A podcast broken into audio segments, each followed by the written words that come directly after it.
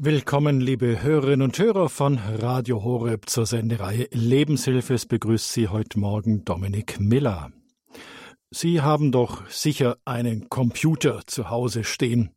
Dort sind die wichtigen Daten, Dokumente, Briefe und Fotos und alles Mögliche, was Ihnen wichtig ist, gespeichert. Und ganz bestimmt haben Sie auf diesem Computer auch ein Virenschutzprogramm installiert, denn Ihre Daten müssen ja auch geschützt werden. Hoffentlich.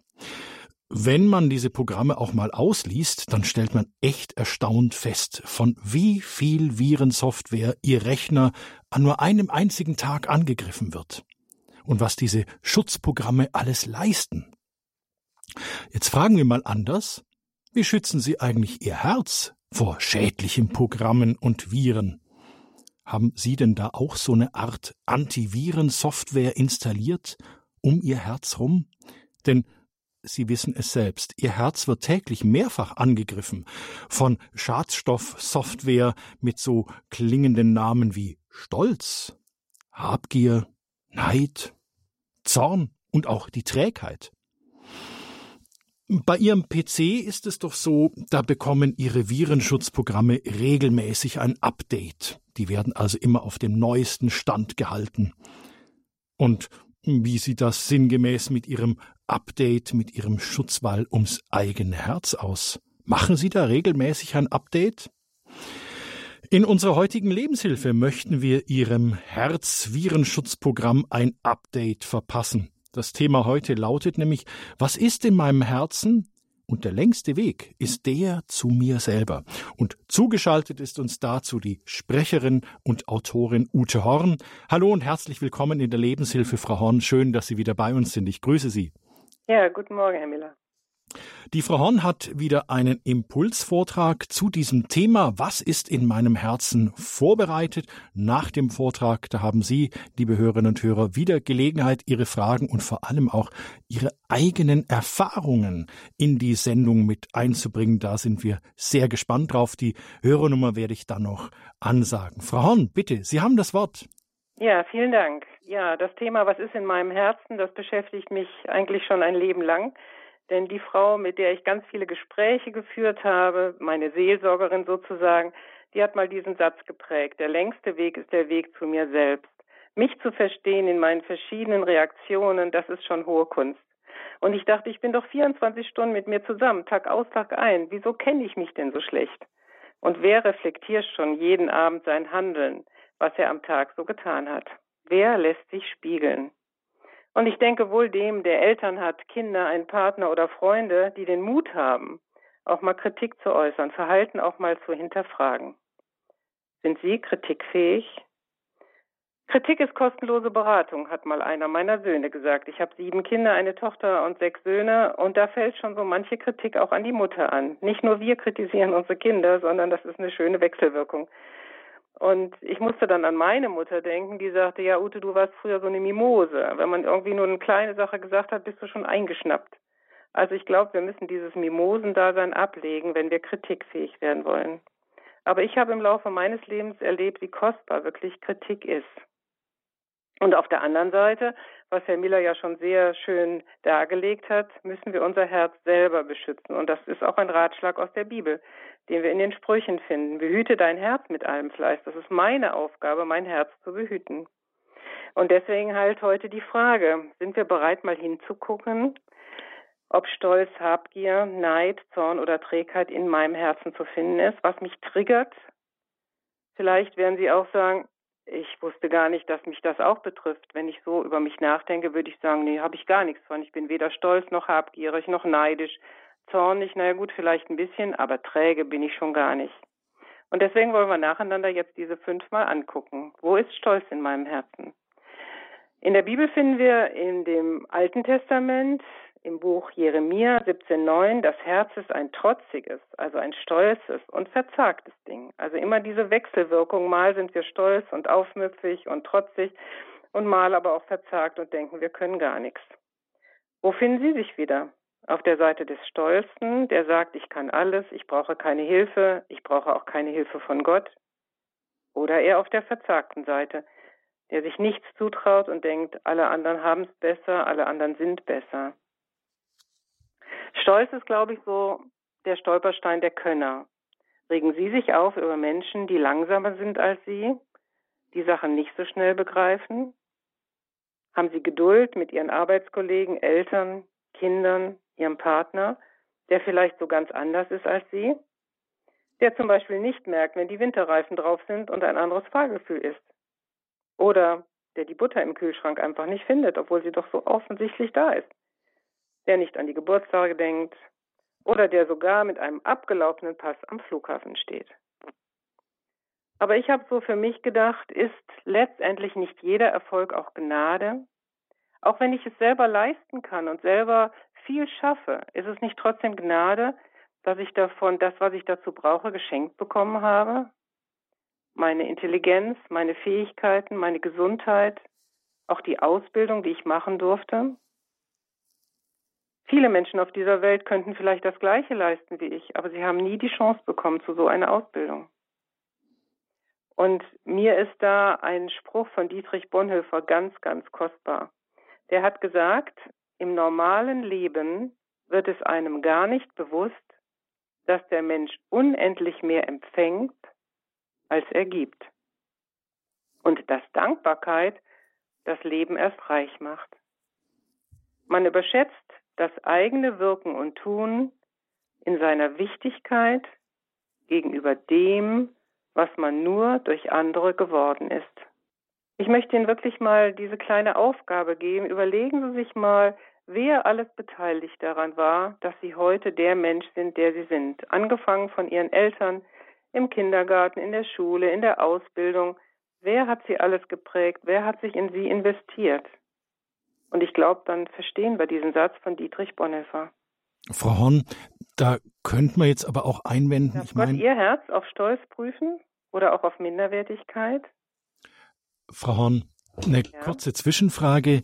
Ich meine, ähm, das sind jetzt Dinge, die mich positiv geprägt haben. Meine Eltern haben mich positiv geprägt, andere Dinge und einige Dinge sind durch Gnade ermöglicht worden. Aber ich werde ja auch zu dem, der ich bin, auch durch Dinge, die mich belastet haben, die wirklich so ein Stresstest waren. Meint Dietrich Bonhoeffer damit auch, ja, dass auch diese schweren Dinge, diese Lasten mich im besten Sinne zu dem gemacht haben, der ich heute bin? Darf ich das auch so annehmen? Das glaube ich sehr wohl. Also ich habe jetzt gerade mit von einer Psychotherapeutin gehört, die gesagt hat, die Seele ist wie ein Muskel, der trainiert wird. Und wenn ich gar nichts ähm, Schwieriges in meinem Leben erlebe, wenn wir alle Steine aus dem Weg geräumt werden, dann ist dieser Muskel schwach, dann ist die Seele schwach, dann kann sie ganz wenig aushalten. Aber es gibt natürlich auch ein zu viel, wo die Seele überfordert ist und wo sie aussteigt und die Muskelkater und äh, oder Reißen des Muskels. Aber es ist wichtig, dass unsere Seele auch trainiert wird, überwinden, also Krisen zu überwinden, nicht sofort aufzugeben. Und ich bin hier gerade bei meinem kleinen Enkelsohn, wenn ich überlege, wie viel Stress das für ihn bedeutet, endlich krabbeln zu können, wie oft er frustriert ist und dann aber nicht aufgibt, dann muss ich daran denken, dass die Seele trainiert wird. Und ich glaube, das ist auch für uns wichtig und das ist auch für die Kindererziehung wichtig, dass wir Kindern nicht alles aus dem Weg räumen, damit sie lebenstauglich und lebenstüchtig werden. Und natürlich haben mich auch die Dinge, die in meinem Leben nicht gut gelaufen sind, haben mich massiv geprägt. Sie hören die Lebenshilfe bei Radio Horeb. Radio Horeb, die christliche Stimme in Deutschland. Wir sind gerade mittendrin im Gespräch mit Ute Horn. Sie ist Seelsorgerin, Referentin und Buchautorin aus Krefeld. Frau Horn, bitte. Gerne. Ja, im Psalm 26,2 habe ich gelesen, prüfe mein Herz und erprobe mich, erforsche meine Lieren, Herr, und ich denke, das ist ein Gebet, was wir sprechen könnten, dass wir sagen, Gott, zeig mir, was in meinem Herzen ist. da wirklich was in meinem Herzen oder stimmt mein Gefühl, dass mich das gar nicht betrifft? Der Volksmund sagt ja so schön, Dummheit und Stolz wachsen auf einem Holz. Oder wer stolz ist, der soll auffallen, aufpassen, dass er nicht fällt. Ne? Die Bibel sagt ja auch, Hochmut kommt vor dem Fall. Und ein sehr gutes Beispiel ist der Riese Goliath, der prahlt und sagt, mich kriegt keiner, ich bin der Größte, ich bin der Stärkste. Wer kann schon gegen mich kämpfen? Das ist ein Philister im Alten Testament. Und dann kommt der gottesfürchtige David, der später auch König wird. Und er sagt, ich komme im Namen des Herrn. Und er hatte nur eine Schleuder und einen Stein und er hat den Riesen zu Fall gebracht. Also das gilt auch für uns immer als Warnung. Wenn du zu stolz bist, dann pass nur auf, dass du nicht fällst. Und vielleicht die Frage an uns heute Morgen, wo lebe ich losgelöst von Gott und meine, ich kann alles und ich brauche niemand und schon gar keinen Gott. Das nächste ist die Habgier oder der Geiz. Habgier und Geiz ist das das gleiche? Nee, ich glaube nicht. Also Habgier möchte möglichst viel erwirtschaften, möglichst viel haben, sammelt, während Geiz ist, dass ich viel habe und aber nichts abgeben möchte. Also die Frage, sind Sie großzügig? Geben Sie gerne was ab? Spendieren Sie gerne was? Oder sind Sie doch eher geizig und versuchen alles für sich zu behalten? Vielleicht kann man auch das Ziel von vielen so zusammenfassen, für möglichst wenig Geld viel bekommen, besonders mehr als andere. Wir wollen mal ein paar Beispiele nennen, um zu gucken, wie sieht das bei uns aus? Sind wir selbstgerecht, handeln vielleicht nach unseren eigenen Maßstäben und vielleicht übergehen wir dabei auch die Gesetze, um mehr zu bekommen? Wie sieht das aus mit selbst Schwarzarbeiten? Die Steuern nicht bezahlen und ähm, dann auch bei anderen sie dazu verführen, sie nicht zu bezahlen, Schwarzarbeiten lassen, ob im Garten, im Haushalt, bei Renovierungsarbeiten. Eigentlich ist es doch, damit wir Geld sparen. Oder auch bei Steuern sparen. Ich glaube, das ist fast das Hobby Nummer eins von uns, dass wir gucken, wo wir möglichst wenig Steuern zahlen müssen. Wir setzen ein Arbeitszimmer ab, obwohl es eigentlich als Gästezimmer genutzt wird. Wir geben zusätzliche Einnahmen nicht an oder wir geben Dinge äh, an, die wir eigentlich sagen, die sind für die Arbeit, wir haben sie aber eigentlich für die Schule der Kinder geholt. Da gibt so viel, wo unser Gewissen immer stumpfer wird, immer abgestumpfter und wir eigentlich uns im Recht fühlen. Nach dem Motto, ja, der Staat geht ja vielleicht auch nicht gut mit unserem Geld um, also gucke ich selber, dass ich möglichst davon noch was abbekomme. Ja, wie sieht das aus mit Ehrlichkeit beim Bezahlen? Vielleicht ist Ihnen auch schon mal passiert, dass Sie eine Hose gekauft haben äh, und dann wurde ihnen 10 Euro äh, zu viel zurückgegeben. Und sie haben gedacht, ach, das ist gut, dass ich das Geld jetzt einstecken kann. Aber denken Sie an die Kassiererin, die abends die 10 Euro aus ihrer eigenen Tasche zahlen muss. Oder was mir schon mal passiert ist, dass ich zwei Hosen auf das Band gelegt habe und es wurde nur eine angerechnet. Freue ich mich dann? Oder sage ich, entschuldigen Sie mal, Sie haben sich, glaube ich, vertan. Sie müssen noch eine Hose mehr abrechnen. Oder Diebstahl am Arbeitsplatz. Man kann Material stehlen, Stifte, was ja nun ganz wenig ist, vielleicht auch ein Pflaster im Krankenhaus. Aber ich habe für mich so die Devise, Gott ist es, glaube ich, egal, ob ich eine Briefmarke oder ein Auto stehle. Ich denke, es geht um die Herzenshaltung, um den Diebstahl, um das, dass ich etwas mir aneigne, was mir eigentlich nicht gehört. Oder ich kann auch Zeit stehlen auf der Arbeit, ne? telefonieren, surfen im Internet, krank schreiben, statt Urlaub zu nehmen, Zigarettenpausen. Oft ist es so, dass mir das gar nicht so bewusst ist, aber eigentlich schleicht sich da so langsam was in unser Herz ein, was uns ganz schön selbstgerecht macht. Wir sagen, ja, kann ich doch machen, steht mir doch zu, ist doch kein Problem. Und mein Mann, der hat mal gesagt, Gottes Reich ist nicht aufgebaut auf Kaufen und Verkaufen, sondern auf beschenkt werden und verschenken. Und das äh, beschäftigt mich sehr stark. Stimmt das wirklich? Haben wir damit schon Erfahrung gemacht? Kann Gott uns sagen, spende dorthin, sagen wir mal 500 Euro oder bezahle doch der Esther mal ein Eis oder lade diese Familie jetzt mal zum Essen ein, sagen wir mal Flüchtlinge oder Leute aus der Ukraine jetzt oder halt auch äh, eine Familie aus der Kirche, aus der Kirchengemeinde oder vielleicht sogar, ja, verschenke mal ein Auto äh, das ist uns mal passiert, dass wir das Gefühl hatten, dass wir ein Auto abgeben sollten und dass wir nichts davon äh, für uns behalten sollten. Jetzt muss ich und, kurz unterbrechen, Frau Horn. Ja, gerne. Ich meine, Sie sagen, Sie haben das Gefühl gehabt, dass Sie Ihr Auto hergeben sollen. Mhm. Wie fühlt sich das bitte an? Also das war so, dass äh, eine Familie in unserer Gemeinde, die hatte auch drei Kinder und die haben gesagt, wenn ihr euren Toyota Kleinbus mal abgeben wollt, dann denkt bitte an uns, wir würden den dann eventuell übernehmen von euch. Gegen und Geld natürlich. Da wir jetzt immer mehr Kinder bekamen, war dann die Situation, dass wir einen VW-Bus mit verlängertem Radstand brauchten und diesen Bus abgeben wollten. Und wir erinnerten uns daran, aha, an die Familie. Und dann haben wir überlegt, was ist der Bus noch wert und was wollen wir dafür haben? Und haben dann Gott auch gefragt.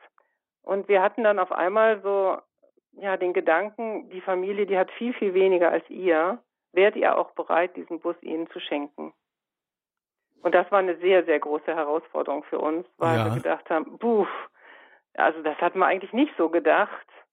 Aber wir haben mittlerweile doch festgestellt, dass wenn Gott so redet und er stellt sich uns dar als der Gott, der versorgt, der sich kümmert, das ist im Alten Testament der Name Yahweh Yiri, der Herr, der dich sieht, der Herr, der dich versorgt, der Herr, der sich kümmert, dass das gut ist, wenn wir solche Wege gehen, dass wir dem nachgehen. Und wir haben dann diese Familie getroffen und haben gesagt, ja, es wäre jetzt soweit, wir würden diesen Bus abgeben wollen. Und dann sagten die, auch das ist aber toll, dass ihr an uns denkt. Aber ehrlich gesagt, wir brauchen jetzt gar keinen Bus. Also Gott hatte uns dann nur getestet. Ach so. Ja. Sie hören die Lebenshilfe. Aber wir haben schon andere Dinge verschenkt, zum Beispiel eine Dunkelkammer. Das war auch sowas. Mein Mann und ich, wir haben, äh, als die Kinder klein waren, äh, ganz viele Fotos von unseren Kindern geschossen und haben die schwarz-weiß dann sehr groß vergrößert. Und da hatte mein Mann eines Tages den Gedanken, wir sollen diese Dunkelkammer verschenken an eine christliche Organisation, die heißt Jugend mit einer Mission in der Schweiz. Und da habe ich mich sehr schwer getan. Da habe ich gesagt, oh, muss das sein? Das ist doch unser schönes Hobby und du hast das doch alles so gut zusammengeteilt und so weiter. Aber auch da war es dann irgendwann so, dass wir beide eingewilligt haben, haben gesagt, gut, wir rufen mal an. Und die sagten aber nicht, äh, nee, wir brauchen keine, sondern, oh, wir beten schon seit einem halben Jahr für eine Dunkelkammer. Das ist ja toll, Ach, wenn was? ihr uns eine schenken würdet. Ja, und dann haben wir die ganze Dunkelkammer abgebaut und sind in die Schweiz gefahren und haben die dieser Organisation geschenkt. Sie hören die Lebenshilfe bei Radio Horeb. Radio Horeb Leben mit Gott. Wir hören einen Kurzvortrag von Ute Horn. Sie ist Seelsorgerin und Buchautorin. Unser Thema heute, was ist in meinem Herzen? Frau Horn, bitte. Also wir haben natürlich nicht nur abgegeben, sondern wir haben auch ganz, ganz viel geschenkt bekommen. Und äh, das hat mich dann auch immer mit ganz großer Freude erfüllt. Also einmal haben wir zum Beispiel einen Anorak geschenkt bekommen für unsere Tochter und der war genau ihre Größe, genau ihre Farbe äh, und von einer Frau, deren Kind drei Jahre älter war als äh, unsere Tochter. Und das erfüllte mein Herz dann immer mit Freunden, überhaupt darüber nachzudenken, dass es vielleicht Gott gewesen sein könnte, der die Idee dieser Frau gegeben hat. Ruf doch da mal an oder frag doch mal, ob die noch einen Anorak braucht. Oder umgekehrt habe ich auch schon mal angerufen und gefragt, hör mal, könnte es sein, dass Sie noch äh, einen Anorak haben, den Sie abgeben wollen? Und da haben wir ganz wunderbare Erfahrungen gemacht, sodass wir wissen nicht, was noch für Zeiten auf uns zukommt, gerade jetzt, in der wir leben. Und wäre das nicht wunderbar, wenn Gott durch seinen Heiligen Geist dem einen sagen kann, hör mal, derjenige braucht jetzt ein Kilo Mehl, geh doch hin und bring ihm eins. Und der andere hat dafür gebetet, Gott, ich bräuchte jetzt so dringend ein Kilo Mehl, weil ich will Pfannekuchen für meine Kinder machen, ich kann aber keins mehr kaufen. Also ich dachte, das wäre doch wunderbar, wenn wir so auf Gottes Stimme hören könnten, dass wir wirklich in einem Reich leben, wo beschenkt werden und verschenken die Prämisse ist uns nicht primär kaufen und verkaufen. Ist aber jedes Mal ein Experiment, oder? Das stimmt, das ist ein Experiment und äh, ich behaupte auch nicht, dass ich nichts einkaufen gehe. Also ich gehe schon einkaufen, Lebensmittel und so weiter. Aber es sind trotzdem tolle Erfahrungen, die ich schon gemacht habe und die mein Leben reich gemacht haben. Und ich wünsche mir und äh, ja, würde mich freuen, wenn andere, gerade die jetzt zuhören, auch schon solche Erfahrungen gemacht haben oder auch jetzt durch diesen Vortrag angeregt werden, solche Erfahrungen zu machen. Ja, wir haben noch ein weiteres, die Neid. Viele kennen das Märchen von Schneewittchen. Ja, da erfährt die böse Königin, als sie den Spiegel befragt, Spieglein, Spieglein an der Wand, wer ist denn die Schönste im ganzen Land? Und sie hört, ja, sie sind wirklich sehr schön, aber es gibt jemand, der ist noch schöner. Und das ist Schneewittchen. Und schon steigt Neid in ihr hoch und Neid ist oft die Ursache für ganz viel Leid, wo wir auch bereit sind bis hin zum äh, Morden, wie wir ja auch bei Kain und Abel in der Bibel sehen, wo das Opfer von Abel angenommen wurde von Gott und von Kain nicht und dann ist Kain neidisch auf Abel und letztendlich bringt er ihn um. Und ich glaube, das ist bis in heutige Zeit ist der Neid ganz oft Ursache dafür, dass wir anderen Menschen böse Dinge antun. Und ich denke, es ist gar nicht so einfach, sich mit den Erfolgen von anderen zu freuen, auch mit den Erfolgen von Freunden oder Geschwistern oder Arbeitskollegen, wenn die eine tolle Entdeckung gemacht haben oder eine super Arbeit geleistet haben, dann sich mitzufreuen und nicht auf sich zu gucken und sagen, hm, und ich? Und dann neidisch zu werden. Ich glaube, es ist leichter, mit dem Leid von Menschen mitzuweinen, als sich mit dem Erfolg von anderen zu freuen. Und das ist halt auch die Frage an jeden von uns. Äh, Neid begegnet uns eigentlich überall. Wir vergleichen uns mit dem anderen. Wir haben Konkurrenzdenken in uns um Noten, um Ausbildungsplätze, um einen Partner, um Posten, um Aufgaben. Aber wir haben halt dann auch die Minderwertigkeitsgefühle, dass wir denken, wir schneiden doch immer schlechter ab. Als ich mal gefragt worden bin, ein Buch zu schreiben zum Thema Eifersucht und Neid, da habe ich abgelehnt und habe gedacht, das betrifft mich überhaupt nicht. Also ich bin kein neidischer Mensch. Aber ich war bereit, dass Gott mein Herz durchforscht. Und ich habe gesagt, äh, Jesus, ich lege jetzt hier ein Blatt hin und einen Stift und ich bitte dich, dass du mir zeigst, ob ich in meinem Leben schon mal neidisch war. So eine Arroganz, was? sowas zu sagen. Und dann habe ich gedacht, das kann doch wohl nicht wahr sein. Und mir fiel alles Mögliche ein. Ich war neidisch auf Menschen, die einen Studienplatz sofort in Medizin bekommen haben. Ich habe eigentlich seit dem zehnten Lebensjahr darauf hingearbeitet und habe aber keinen ausreichenden Notendurchschnitt bekommen und musste dann übers Ausland studieren. Und ich war so neidisch auf die Menschen, die sofort in Deutschland studieren konnten. Oder ich war neidisch auf Männer. Ich dachte, ja, warum tickt denn bei mir die biologische Uhr? Warum können Männer bis ins hohe Alter Kinder zeugen und ich kann aber nur bis, sagen wir mal, 40, Anfang 40 Kinder zeugen? Oder mein Mann, wir hatten beide die Ausbildung gemacht zum Hautarzt und mein Mann wünschte sich nach drei Kindern noch mehr Kindern. Und ich dachte, ja, aber ich muss sie bekommen. Wäre das nicht gerechter, wenn du mal eins kriegst und ich mal eins kriege? Und ich muss dann wieder aussetzen und kann wieder nicht arbeiten gehen. Ja, warum ist das so unfair? Du kannst gleichzeitig weiter Vater und berufstätig sein und ich muss dann aber doch immer wieder auf verzichten. Oder auf andere Menschen war ich neidisch, die sich an meinen Kindern freuten und äh, ich war aber so müde oder hatte gerade eine Brustentzündung bei den Babys. Oder ich dachte, ja, andere können meine Kinder genießen, aber ich muss sie erziehen. Und auch im Bereich Glauben war ich auch manchmal neidisch auf Leute, wo ich dachte, ja, die haben bessere Erfahrungen mit Gott schon gemacht oder die haben Gebetserhörung oder die hören Gottes Stimme viel besser. Und na, mit mir war ich auch sehr unzufrieden. Ich denke, warum habe ich, tue ich mich immer so schwer mit den Umbrüchen in meinem Leben? Warum habe ich eine schlechte Orientierung und muss immer nach dem Weg fragen? Das ist jetzt ein bisschen besser durch das Navi. Da bin ich sehr, sehr dankbar. Ich mag keine Überraschungen. Also ich war schon sehr unzufrieden mit mir, ganz besonders mit meinem Gewicht, dass ich da immer darauf achten musste während mein Mann essen konnte, was er wollte. Also es hat mich total erschüttert, als ich dann dieses ganze Blatt voll gesehen habe mit meinem ganzen Neid. Also doch nicht die heilige Ute. Nee, doch nicht die heilige Ute. Im Gegenteil, da habe ich echt geschluckt und habe gedacht, Gott, das kann doch nicht wahr sein. Was hat es dann mit Ihnen gemacht? Ja, ich bin auf die Knie gegangen und habe um Vergebung gebeten. Hm habe gesagt, Gott, es tut mir so leid, dass ich A, so verblendet war und überhaupt nicht gesehen habe, was in meinem Herzen ist. Und ich bringe dir das jetzt, diesen Neid. Ich will ihn nicht mehr haben. Und ich will mit dem zufrieden sein, was du mir gibst und was du mir hast. Denn der Neidische ist nicht unbedingt auf das, was der andere hat, äh, neidisch, sondern auf die Zufriedenheit, die er daraus auch noch zieht. Das kam auch noch dazu, mhm. dass ich dachte, ja, warum bin ich denn so unzufrieden mit dem, was ich habe? Das macht mich richtig krank. Und das wollte ich nicht mehr, das wollte ich ablegen. Und ich habe das so für mich gedacht, worauf bin ich neidisch? Also wenn man das zehnte Gebot nimmt, da steht ja, du sollst nicht begehren deines nächsten Haus, du sollst nicht begehren deines nächsten Weib, Knecht, Magd, Rind, Esel, noch alles, was dein Nächster hat. Und das ist ja sehr weit entfernt. Ich meine, das ist für Bauern und Bäuerinnen vielleicht. Und deswegen habe ich mir erlaubt, die Heilige Schrift für mich etwas umzuschreiben mit dem Neidgebot und habe gesagt, Ute, du sollst nicht neidisch sein auf die Figur irgendeiner anderen Frau. Da arbeite ich ehrlich gesagt immer noch dran. Also mir fällt das immer noch schwer, meine Figur anzunehmen und immer daran zu arbeiten und immer auf, darauf zu achten, nicht, nicht so viel zu essen. Und wenn ich dann die anderen schönen, schlanken Frauen sehe, auf das Aussehen einer anderen Frau oder die Attraktivität, ich soll nicht neidisch sein auf die Gaben, auf die Kreativität irgendeiner anderen Frau, auf ihre Ehe oder auf ihre Kinder.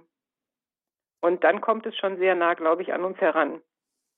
Ich schreibe es jetzt nochmal für die Männer um. Du sollst nicht neidisch sein auf die körperliche Größe irgendeines anderen Mannes, auf das Muskelpaket, auf den Charme, auf das Auto, das Gehalt, das Smartphone, die Stellung, das Bankkonto, die Ehe, die Kinder irgendeines anderen Mannes. Ich weiß nicht, ob Sie sich da angesprochen fühlen, Herr Miller.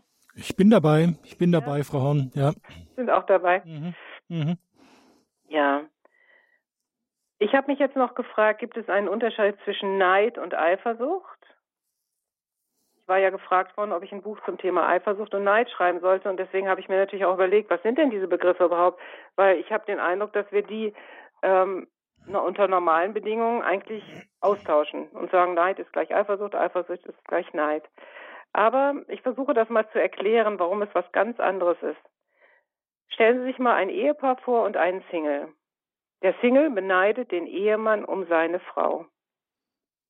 Der, der Ehemann aber ist eifersüchtig, wenn er seine Frau mit dem Single im intensiven Gespräch sieht. Also der Eifersüchtige, der Ehemann hat und hat Angst zu verlieren. Während der Neidische, der Single, der hat nicht und möchte haben. Also eigentlich was ganz anderes, Eifersucht und Neid. Und dann habe ich mich weiter gefragt, kann Gott denn neidisch sein oder eifersüchtig? Und ich denke, Gott kann nicht neidisch sein. Ich habe keine einzige Bibelstelle gefunden, dass Gott sagt, ich bin neidisch. Weil ihm gehört ja alles. Er kann nur eifersüchtig sein. Warum kann er eifersüchtig sein? Weil wir Menschen zu ihm gehören und er hat aber Angst, uns zu verlieren. Also Gott kann nicht neidisch sein, aber eifersüchtig, weil ihm alles gehört, aber er hat Angst, uns zu verlieren. Und das sagt er im zweiten Mose, ich bin ein Eifernder, oder eine andere Übersetzung ist, ich bin ein eifersüchtiger Gott. Ja, wie geht denn jetzt der gute Umgang mit Neid? Angefangen habe ich ja schon mal zu sagen, erstmal sich dessen bewusst sein, dass es in meinem Herzen ist, dann darüber Buße tun, und dann vielleicht ein zweites Blatt nehmen und zu sagen, wofür kann ich denn dankbar sein? Weil ich glaube, ein Lebensstil der Dankbarkeit, das ist ein guter Umgang mit Neid. Und das finden wir auch in der Bibel. Seid dankbar in allen Dingen. Und meinem Leben gibt die Dankbarkeit wirklich Stabilität. Frau Horn, die Liste mit der Dankbarkeit, war die dann bei Ihnen kurz oder lang? Oder wächst die immer noch? Also grundlegend habe ich mich mal entschieden, für alles dankbar zu sein und ähm, auch in jeder Situation. Also ich hatte vor zehn Jahren einen Gehirntumor und hatte einen großen epileptischen Anfall. Mein Mann war da und ich kam sofort in die Klinik. Und ich kann mich erinnern, als ich wieder aus dem Anfall raus war und meine Sprache auch ein Stück wiedergefunden hatte, dass ich gesagt habe, Gott, ich danke dir, dass es an einem Sonntag war. Ich danke dir, dass mein Mann dabei war und mein Sohn dass sie sofort handeln konnten. Nicht auszudenken, es wäre an einem Montagmorgen passiert und ich hätte Wäsche im Keller aufgehängt, mich hätte niemand gefunden. Ich danke dir, dass ich in einem Land lebe, wo es Ärzte gibt. Ich danke dir, dass sie mir helfen können. Und mein Herz war wirklich voller Dankbarkeit. Und das ist etwas, was man trainieren muss. Das hat man nicht von jetzt auf gleich. und ich war sehr dankbar, als meine mein Verstand sozusagen ausgeschaltet war und ich äh, dann operiert wurde wegen eines Gehirntumors und ich aufwachte und ich davon gar nichts mehr weiß, aber meine ersten Worte war, dass ich dem Chefarzt gedankt habe für die Operation. Und erst zwei Stunden später habe ich mein Bewusstsein richtig wiedergekriegt und dann habe ich als erstes gesagt, ich möchte dem Arzt danken, dass er mich operiert hat. Und dann haben die gesagt, das haben sie doch sofort gemacht. Und da habe ich gedacht, boah, es ist schon so in mir übergegangen, dass ich es auch tue, obwohl ich es gar nicht aktiv tun kann. Können Sie verstehen, was ich sage? Ja, da bin ich neidisch auf Sie. Ja. Also das ist etwas, äh, was, wo man sich erstmal zu entscheiden muss. Mhm. Also ich gehe davon aus, dass wenn da steht in der Bibel, seid dankbar in allen Dingen, dass Gottes Wort wahr ist. Und auch wenn es meinen Verstand jetzt irritiert und meinen Verstand sogar vielleicht sauer macht oder wütend macht oder mhm. sagt, das geht gar nicht, dann sage ich, Gott, ich glaube deinem Wort und ich will das jetzt ausprobieren. Ich probiere das jetzt vier Wochen aus.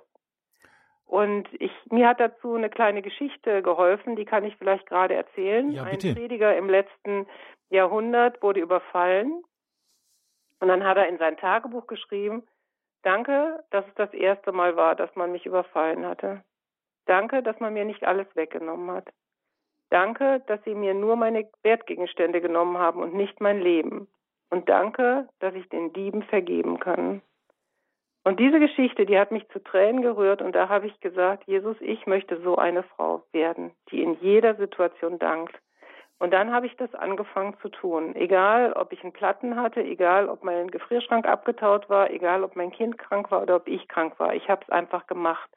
Und ich habe die Oasenzeiten in der Wüste erlebt, die Gott mir schenkt. Und das ist eine wunderbare Haltung, die ich geschenkt bekommen habe, die ich nicht mehr missen möchte. In jeder Situation zu danken und damit den Blick freizukriegen für das, was Gott macht.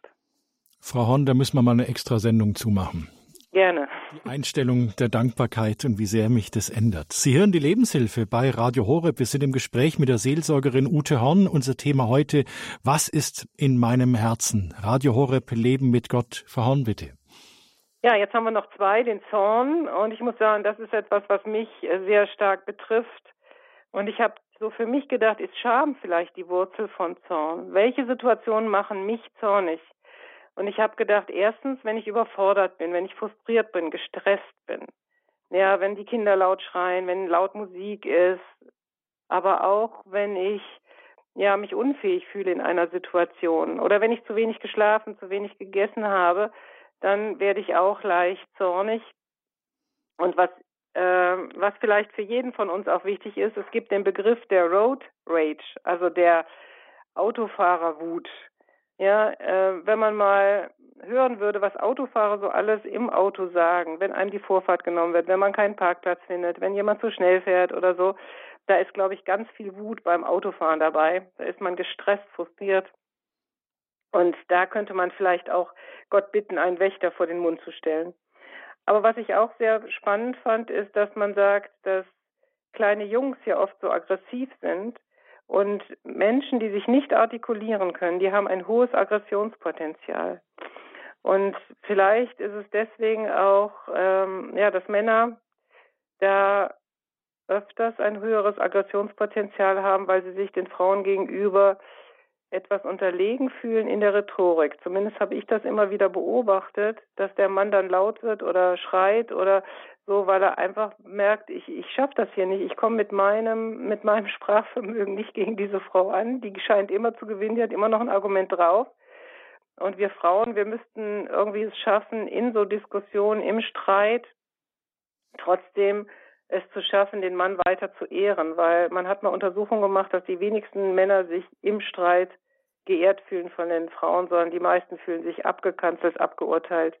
Und das hat vielleicht damit zu tun, dass es so ist, dass die Frauen halt einfach eine, eine größere Sprachfähigkeit haben und dass man das bei kleinen Kindern auch schon sieht, dass die kleinen Jungs einfach dann nicht anders sich zu helfen wissen, als einen Wutanfall zu kriegen, zu schreien, zu toben, weil sie nicht verstehen können, warum versteht der andere mich jetzt nicht. Also mir hat das für die Kindererziehung sehr geholfen, einfach gnädiger zu sein, auch mit den Wutausbrüchen meiner Kinder, weil ich denke, ja, vielleicht verstehe ich sie einfach nicht und ich reize sie dadurch zum Zorn. Das sagt ja die Bibel, ne? Ihr Väter reizt eure Kinder nicht zum Zorn und ihre Mütter schließe ich damit ein. Und wenn Kinder nicht verstanden werden, dann, dann macht das wütend.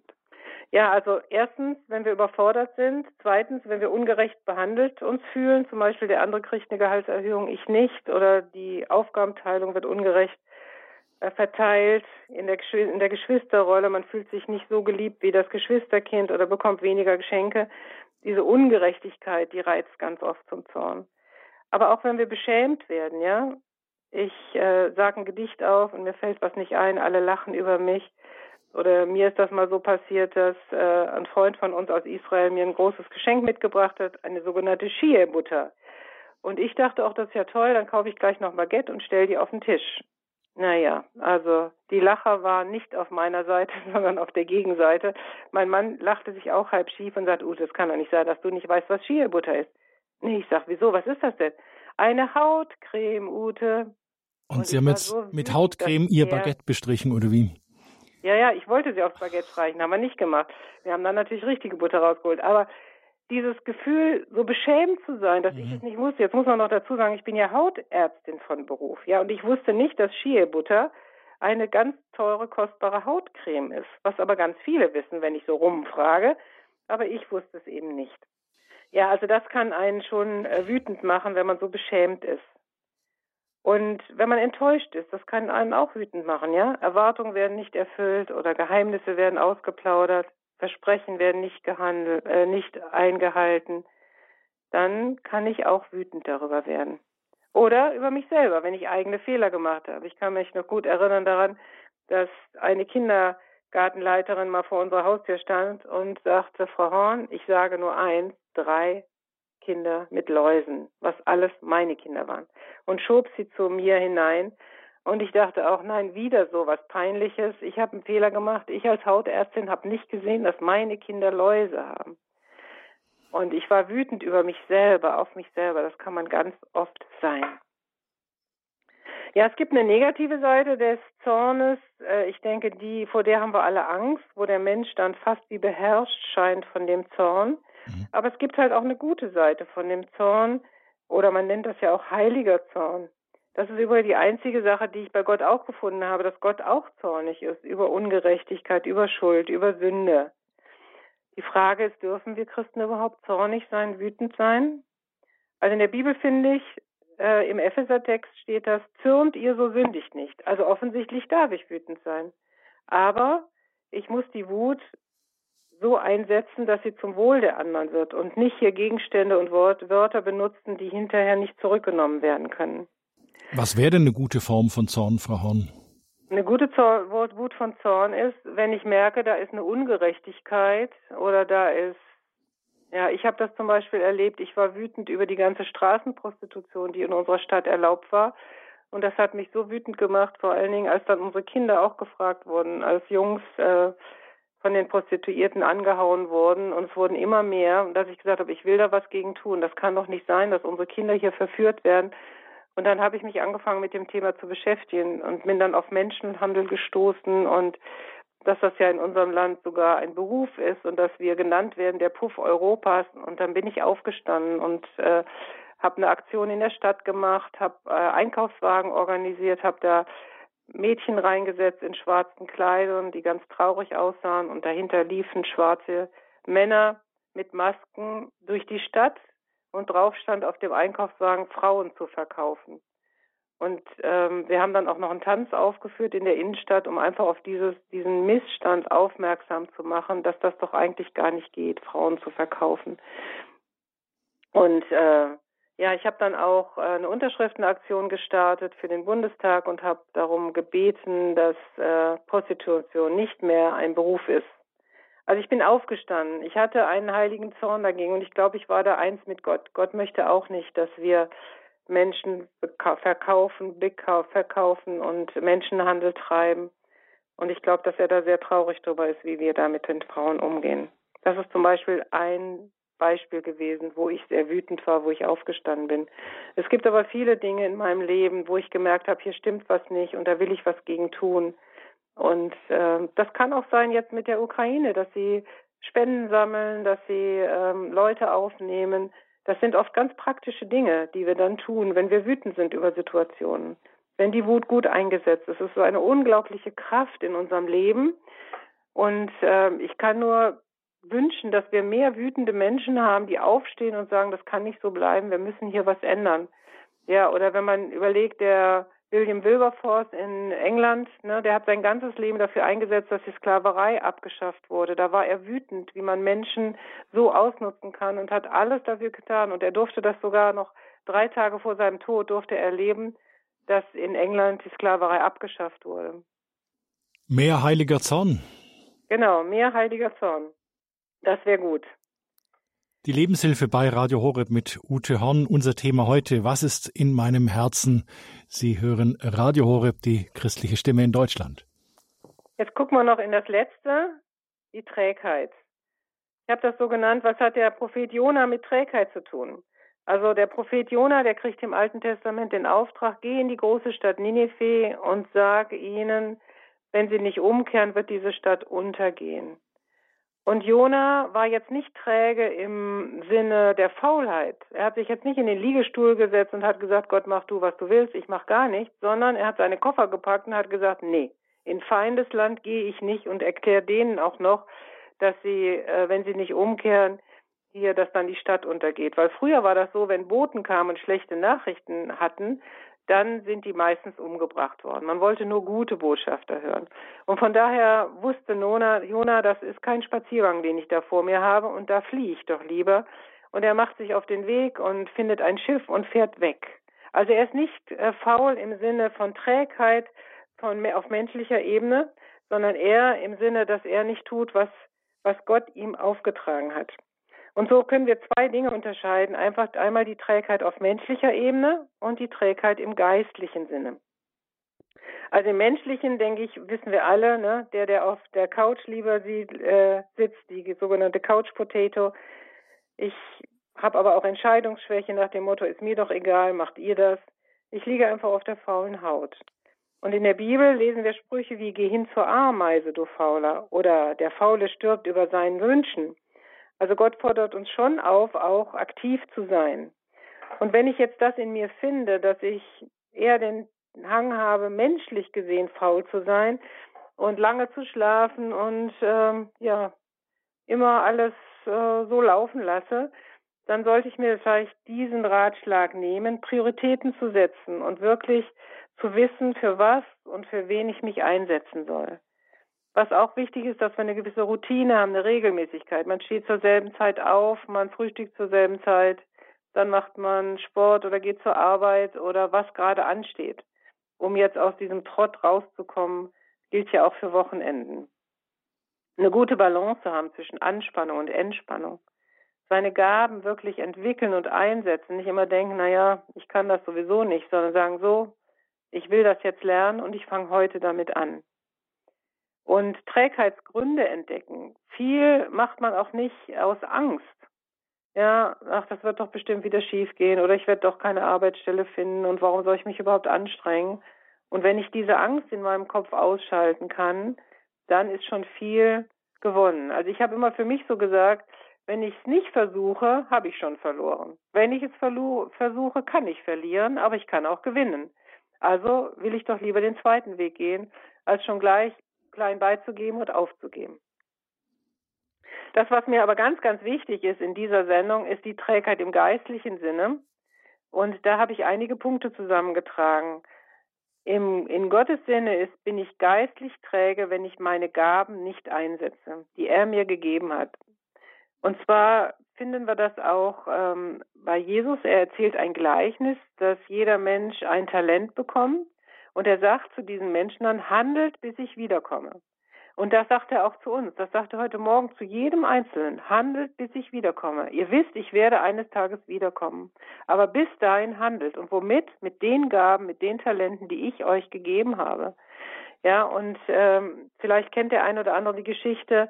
Ähm, ein Knecht, der ist so tüchtig, dass er zehn Talente dazu gewinnt, der andere fünf. Und einer, der sagt, ja, ich weiß ja, dass du ein böser, ein böser Herr bist und ich habe mein Talent lieber vergraben, dann werde ich dafür auch nicht geschältet, dass ich es ganz verloren habe. Und ein Talent war viel Geld, das waren 20 Jahresgehälter damals. Also man hätte da richtig viel mitmachen können. Und die Frage ist, wo finden wir uns in diesem Gleichnis wieder? Vergraben wir unsere Gaben? Wissen wir, da habe ich eigentlich eine Gabe, die ich einsetzen könnte für Gott in seinem Reich? Oder ja, ziehe ich mich zurück und sage, die anderen können das ja machen. Also Trägheit im geistlichen Sinne. Erstens, seine Gaben nicht einsetzen. Zweitens, nicht in seiner Berufung laufen, also nicht am richtigen Ort zur richtigen Zeit sein. Das hatte ich gerade schon mal erzählt mit dem Jona. Der war dann nicht zur richtigen Zeit am richtigen Ort, der war dann in dem Schiff und nicht in Nineveh.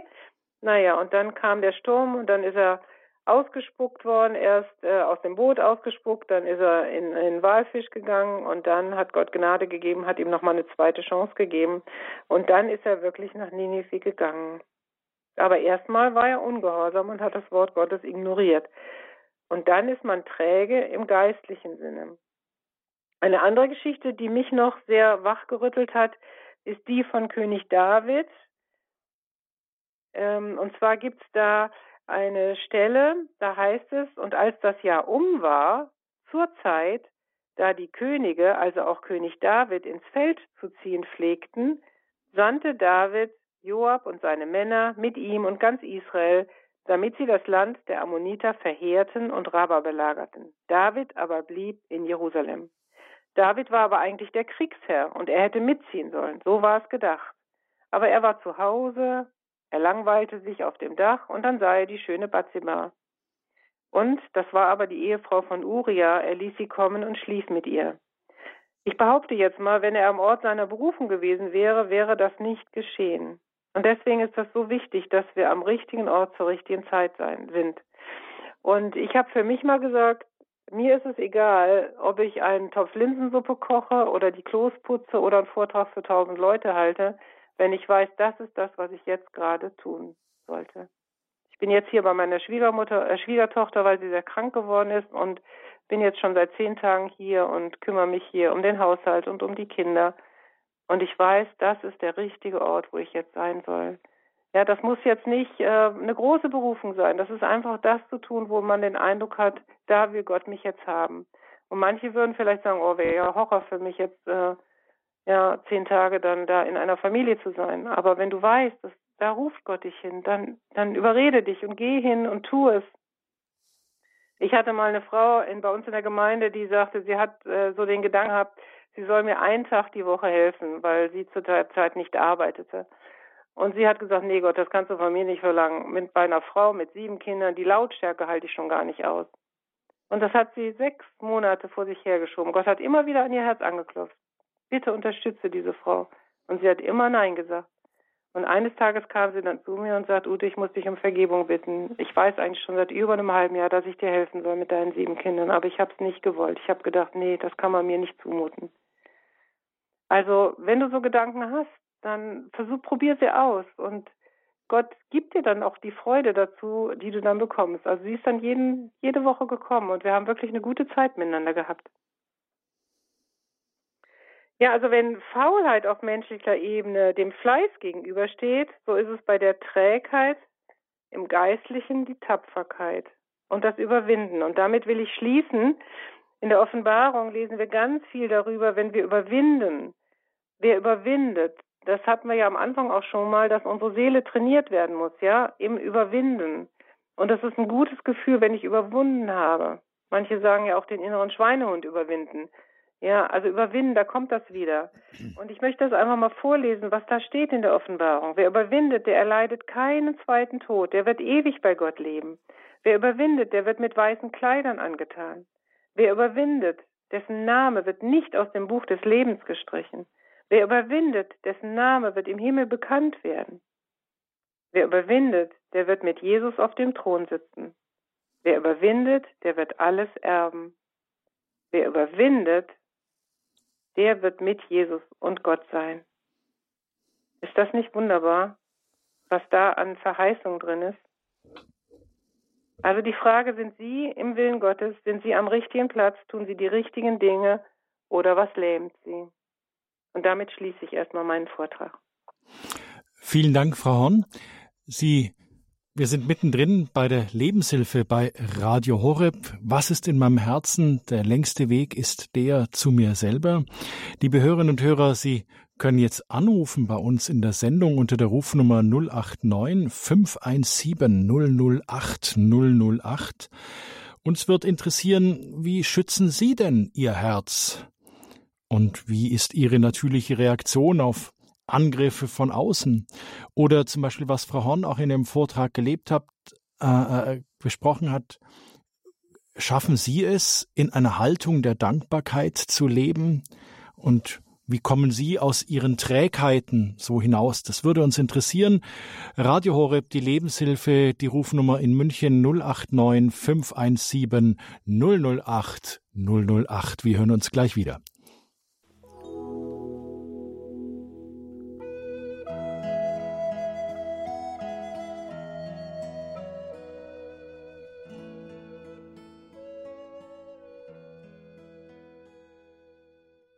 Sie hören Radio Horeb heute mit der Lebenshilfe. Unser Thema, was ist in meinem Herzen? Der längste Weg ist der zu mir selber. Wir sind im Gespräch mit der Seelsorgerin und Buchautorin Ute Horn.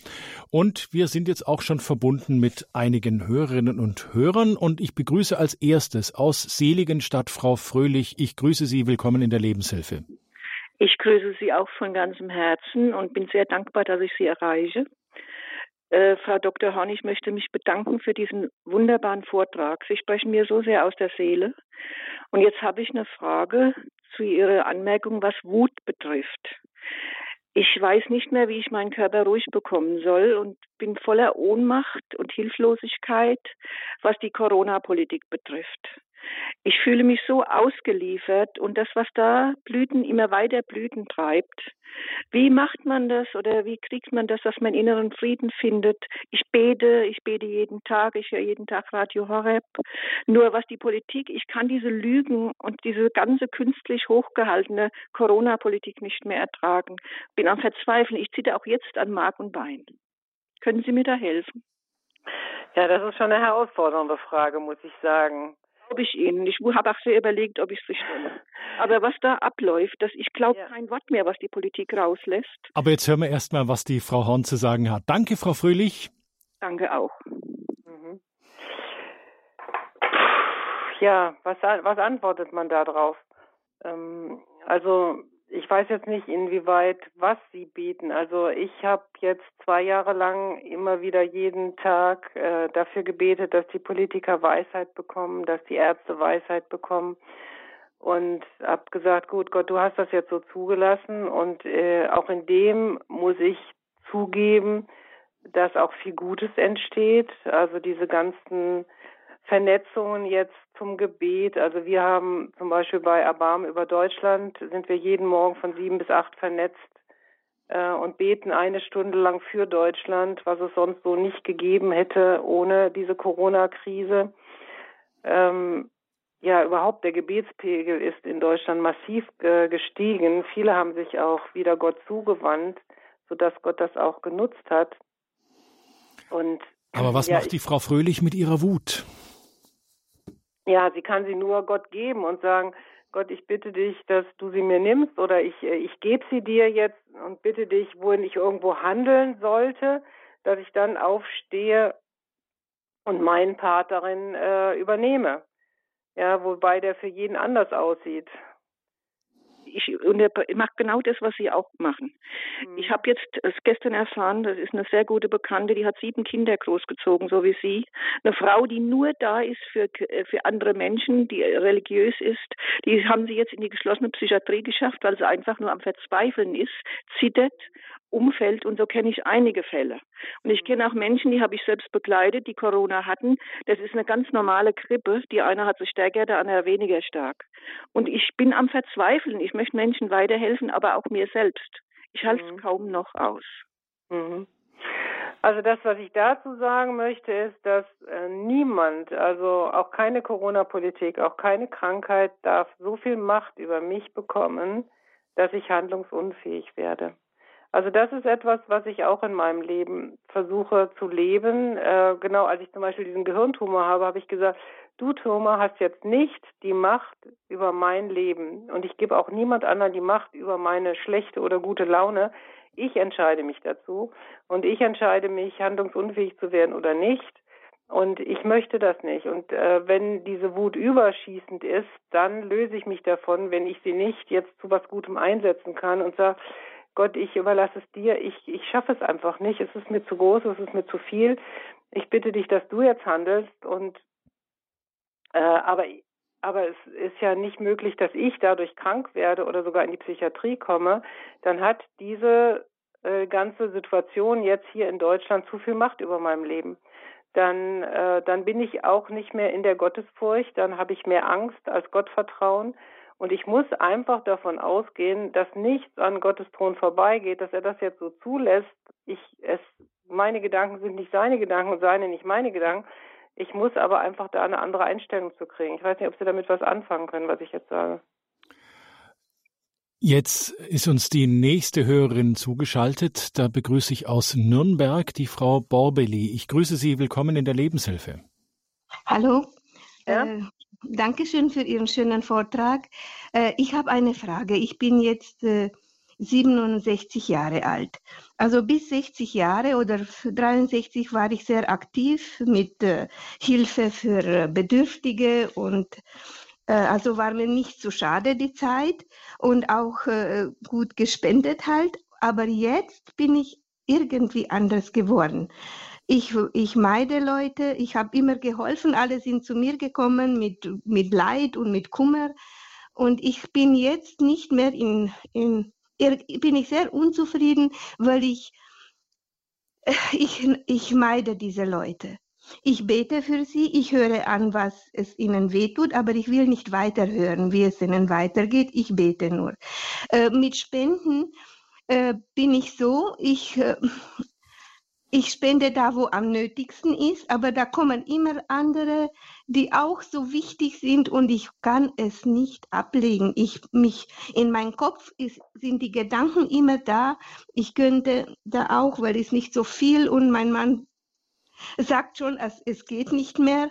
Und dann würde ich von der, was ist wichtiger, für die Kirche zu spenden oder für die Armen zu spenden? Also mein Herz liegt, lieber an die Armen. Und äh, diese Unzufriedenheit in mir, was ist mit mir passiert? Ich höre keine negativen Nachrichten mehr, weil dann kann ich nicht schlafen. Und ich bete die ganze Zeit, aber ich habe das Gefühl, dass es nicht genug ist. Ich frage auch früh Gott, gib mir heute ein Zeichen, wo ich helfen kann. Und da bin ich immer unzufrieden, weil ich nicht genug mache. Frau Horn, jetzt hat die Frau Borbeli Ihnen einen schwierigen Ball ins Feld geworfen. Das stimmt. Haben Sie denn den Eindruck, dass Sie halt von, ähm, ja, von Ihrem Alter her schwächer geworden sind und deswegen nicht mehr so viel können? Jetzt habe ich die Frau Borbeli schon rausgezogen. Da. Ja. Aber jetzt ist sie wieder da. Wunderbar. Ja, ja. Äh, Haben Sie den Eindruck, Sie können auch wirklich nicht mehr? Äh, ich, äh, ja, nicht so viel wie, für, wie früher. Also ich mache schon noch Pakete, aber nicht, manchmal ist es mir zu viel. Ja. Für Bedürftige. Gut, ich denke, wenn Sie Nein sagen, gibt das ja auch anderen die Chance, Ja zu sagen. Das habe ich so erlebt. Man darf auch Nein sagen. Man darf auch Dinge aufhören zu tun ähm, wenn man den Eindruck hat, man hat nicht mehr die Kraft oder man kann es nicht mehr oder man hat nicht mehr die Freude dazu. Weil ich denke, Gott sagt ja auch, einen fröhlichen Geber habe ich lieb. Nicht einen großzügigen Geber, sondern einen fröhlichen Geber. Also ich denke, tun Sie lieber weniger, aber das mit fröhlichem Herzen. Ich glaube, das freut Gott mehr, als wenn Sie sich jetzt da einen abmühen und selber unzufrieden sind. Ich glaube, da ist Gott trauriger drüber. Wer das fragt, dass Sie das, was Sie machen, mit fröhlichem Herzen tun? Ah ja, also weniger und mit fröhlichen. Aber ich habe ein schlechtes Gewissen. Ich, ja, das, das geben Sie Gott an. Das geben ah, Sie Gott an und sagen, Gott, ich bin ja bereit, gehorsam zu sein, aber du siehst, ich kann es nicht mehr und ich gebe es dir jetzt einfach so ab und ich möchte die Dinge tun, die ich mit fröhlichem Herzen tue. Und wenn ich was tun soll, was dir ganz wichtig ist, dann mach es mir deutlich. Du weißt doch, ich will gehorsam sein. So bete ich dann. Die nächste Hörerin ist die Frau Kargel aus Dietfurt. Hallo, Frau Kargel, willkommen in der Lebenshilfe. Ja, grüß Gott. Ich möchte auch meinen Beitrag dazu leisten, wie man wieder aus diesen negativen Gedanken herauskommt. Man kommt in Situationen rein, wo einem der Zorn aufsteigt oder wo Aggressionen hochkommen, aus irgendeinem nichtigen Grund. Und da habe ich einmal von einem anderen gehört, dass das Wort Gottes so eine Kraft in sich hat. Und ich habe von, ein, von einer Freundin so Bibelstellen bekommen in einem Stoffsäckchen. Und da ziehe ich mir ein, eine Bibelstelle.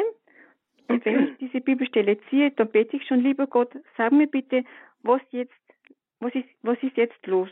Was willst du mir jetzt sagen in dieser Situation? Damit ich wieder in meinen tiefen Frieden kommen kann, wo ich wieder zur Ruhe kommen kann, weil ja die ja, die Kraft in der Ruhe liegt. Mhm. Und dann ziehe ich mir den Bibelstelle und schlage die Bibel auf und dann kehrt wirklich wieder Frieden und Ruhe in mein Herz ein und dann sehe ich auch den nächsten Schritt. Der liebe Gott zeigt mir genau, was steht jetzt an. Dann kann ich auch, er zeigt mir den nächsten Schritt, was ist jetzt zu tun, was ist jetzt wichtig.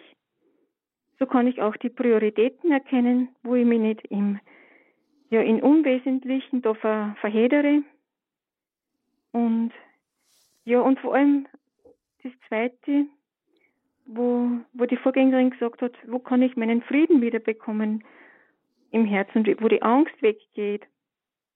Da hat sie ja gesagt, die Dankbarkeit ist ganz wichtig auch und vor allem auch, es heißt ja, wer singt, der betet doppelt. Und diese Lobpreismusik, also ich kann Radio Horeb danken für diese schöne Lobpreismusik.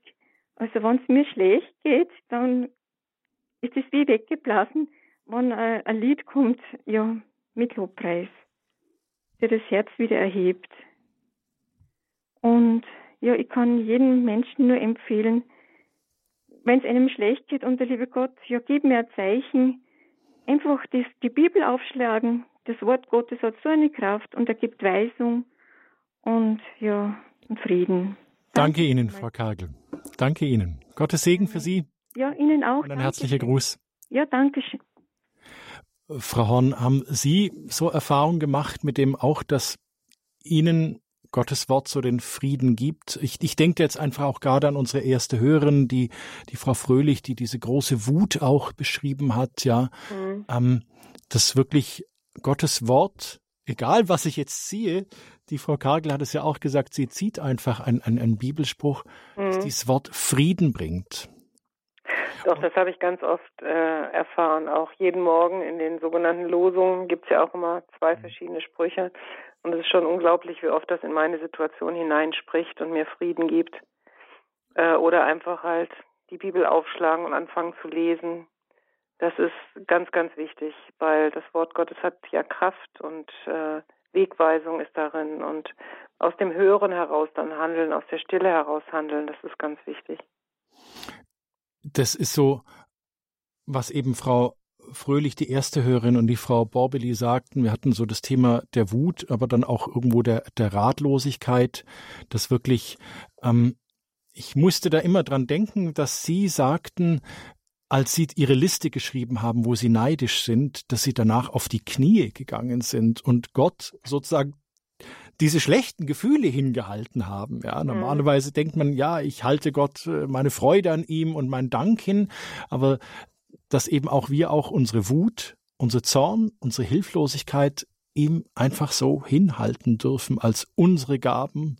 Mhm. Haben Sie, können Sie das so bestätigen als Erfahrung, dass das ein guter Weg ist oder sollten wir das anders machen? Frau nee, auf jeden Fall, auf jeden Fall würde ich das so unterstreichen. Mhm. Und wie gesagt, äh, eigentlich dürfen wir niemand die Macht über uns und unser Leben geben, außer Gott. Ja, ihm sind wir unterstellt und äh, ja, keine Situation äh, darf uns machtlos machen und, äh, und in dem Sinne krank machen.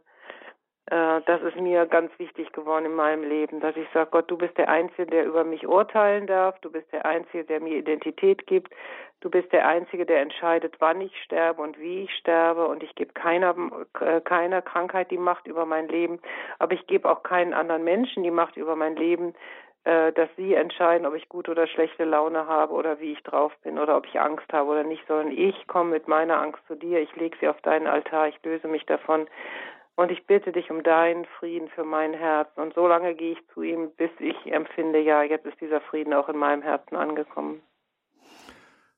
So lange zu ihm geben, bis der Frieden im Herzen angekommen ist, das nehme ich als Schlusswort, Frau Horn. Mhm.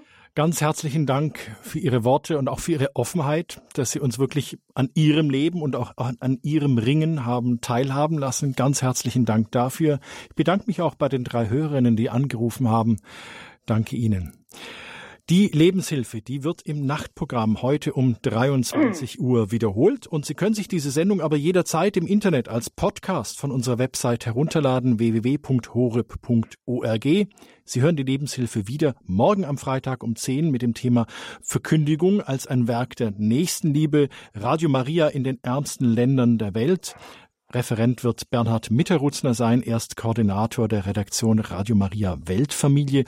Und aktuell sind ja auch gerade drei ja, Mitarbeiter von Radio Horeb, Marion Kuhl und Michael Wielert und Susanne Wundrak in Afrika. Radio Horeb wirklich als Weltfamilie. Eine Aufzeichnung dieser Sendung auf CD können Sie auch kostenlos beim Radio Horeb CD-Dienst bestellen. Die Telefonnummer, die finden Sie auf dem Programmfaltblatt von Radio Horeb, das hoffentlich in vielen Kirchen ausliegt ausliegt. Wenn es in Ihrer Kirche noch nicht ausliegt, dann sprechen Sie doch mal mit Ihrem Pfarrer. Der Radio Horeb CD-Dienst ist erreichbar unter 08328 921 120 und beim Radio Horeb Hörerservice würden Sie auch Kontaktdaten von Frau Horn bekommen, wenn Sie Literatur von ihr haben möchten, sich einlesen möchten. Radio Horeb Hörerservice 0049 08328 921 110 Radio Horeb Hörerservice. Danke an Frau Horn, viel Segen für Sie und Ihre Familie und für die vielen Aufgaben, Dank. die Sie da haben. Ganz herzlichen Dank, Frau Horn, für Ihre mhm. Offenheit. Ja, Sie Gott. Und an der Stelle verabschiede ich mich bei Ihnen, liebe Hörerinnen und Hörer, wünsche Ihnen Gottes Segen, bleiben Sie behütet.